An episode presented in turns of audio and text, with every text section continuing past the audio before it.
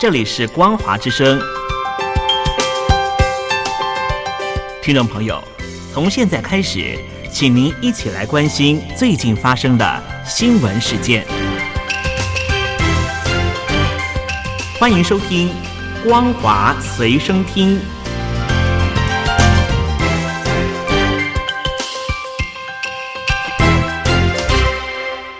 大陆听众朋友，你好，欢迎您收听这节《光华随身听》，我是东山林，来关心一下阿富汗的局势。美国从阿富汗撤军之后，激进团体神学士进入了首都喀布尔，并且宣布成立阿富汗伊斯兰酋长国。由于这个称为神学士或是塔利班的激进团体迅速的取得了阿富汗的政权，让许多的欧美国家非常的意外，连带的产生的问题就是许多美军援助阿富汗政府军的军械，包含了直升机、载具和武器，都落入了塔利班所有，甚至恐怕会流落到中国或是俄罗斯的手上，让美方不得不考虑将这些军械全面销毁。美国官员表示，有可能会发动空袭摧毁直升机这一类大型的军武。有疑虑的是，美方现在阶段主要还是要撤离仍旧留在阿富汗的人员，而这个举动呢，可能也会激起塔利班的全面反抗。不过，目前在阿富汗仍旧有原来政府军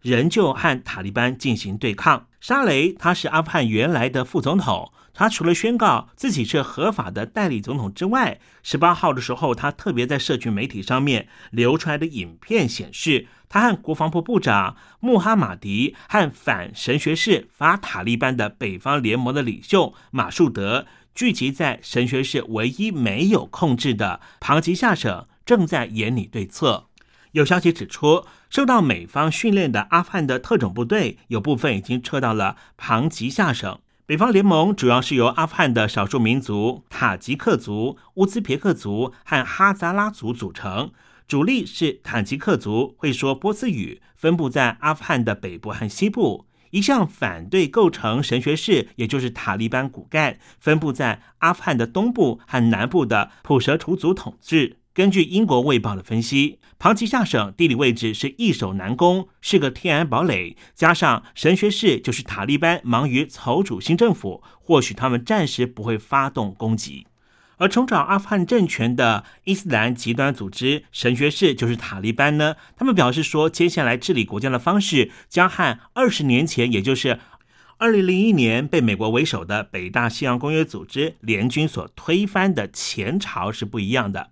阿富汗的新政府可能采取执政委员会的形式，由神学士，也就是塔利班的最高领袖艾昆萨达总领。不过，塔利班的指挥官哈希米也强调，阿富汗不会是一个民主政体。哈希米表示，因为民主制度在阿富汗没有任何的基础，所以完全不可能采取这种制度。我们也不会讨论应该在阿富汗实施哪一种政治制度，因为这很清楚的是，我们要依照伊斯兰教来进行国家的统治。至于未来是否允许女性上学，是否必须要穿戴穆斯林的头巾和罩袍，哈希米表示，将由伊斯兰学者组成的委员会做最后的决定。尽管塔利班神学士夺得政权之后说他们将会有有别以往的统治方式，但是仍旧无法消除众人的疑虑。现在有消息传出了，塔利班拟定了一份清算名单，挨家挨户的搜索这些目标。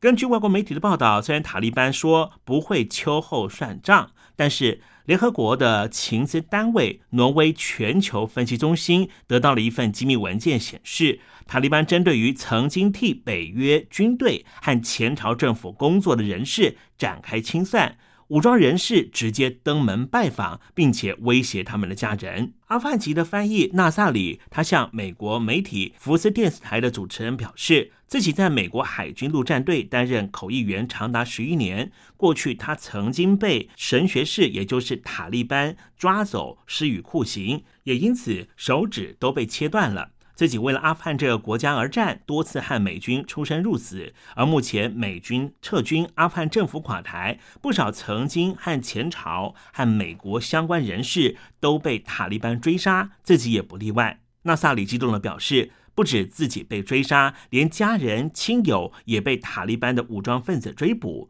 他的表弟更在几天前遭到斩首。对此，他再次的向美国政府恳求，就算自己没办法逃亡，也应该让他的家人脱离恐怖组织的统治。而对于阿富汗的情况，美国总统拜登改口表示，美国将会竭尽所能的在八月三十一号期限之前撤离所有美国人和美国的盟友。美军一定会持续的驻守在阿富汗，直到所有的美国人和美国的盟友撤离为止。美国撤离阿富汗的情况被北京的官方媒体大为宣传，并且向台湾的群众喊话：千万不要指望美国。对此，美国总统拜登接受美国广播公司的独家专访的时候，特别表示，阿富汗的情况和台湾、和南韩、和北大西洋公约组织完全不一样。拜登是首度表示，要是有人要入侵或是对北约的盟友采取行动，美国一定会具体回应。拜登引用了北大西洋公约的第五条，表示任何对北约盟国侵略或是敌对的行为，美国都会做出回应。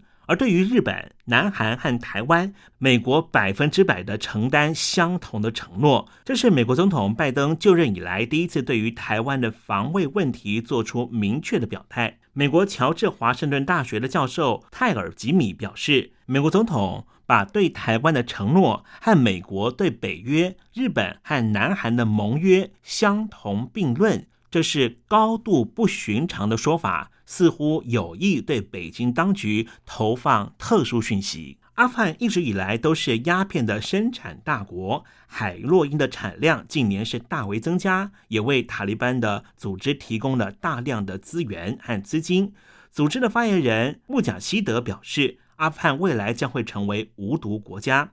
不过，法新社的报道，塔利班的反海洛因的说辞和尊重人权和媒体自由是类似的承诺。分析家认为，新塔利班的领导人为了获得国际支持而致力展出一番温和面貌。不过，实际上未来还会持续的输出海洛因和鸦片。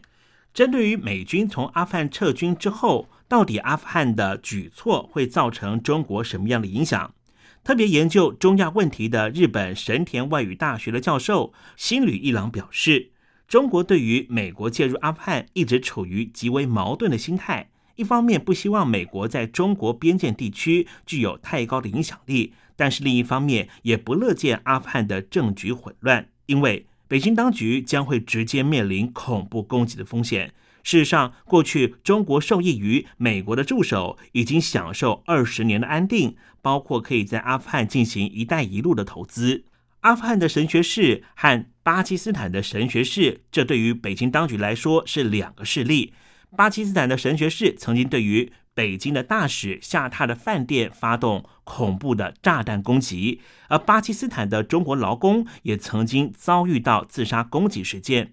阿富汗的神学士一旦和巴基斯坦的神学士串联，在中亚扩大影响力将会非常恐怖。北京当局不但担心。在阿富汗的投资利益将会直接受损。接下来要举行的二零二二年北京的冬季奥运会，还有习近平将要进入第三任期的中共二十大，北京当局十分的害怕，如果发生大动乱的话，将会直接受到波及。焦点回到中国大陆，在大陆各地常见到很多大妈在早晨或黄昏时分放着震耳欲聋的音乐。公共场所就会有成群成团的大妈大跳广场舞。不过，北京官方正在考虑要修改法令，把广场舞列入噪音污染的处罚范围。不过，热爱广场舞的大妈说啊，不让我们跳舞，那我们会想出其他伸展筋骨的方法。中共领导人习近平日前要求高收入人群和企业必须要加强回馈社会的力度。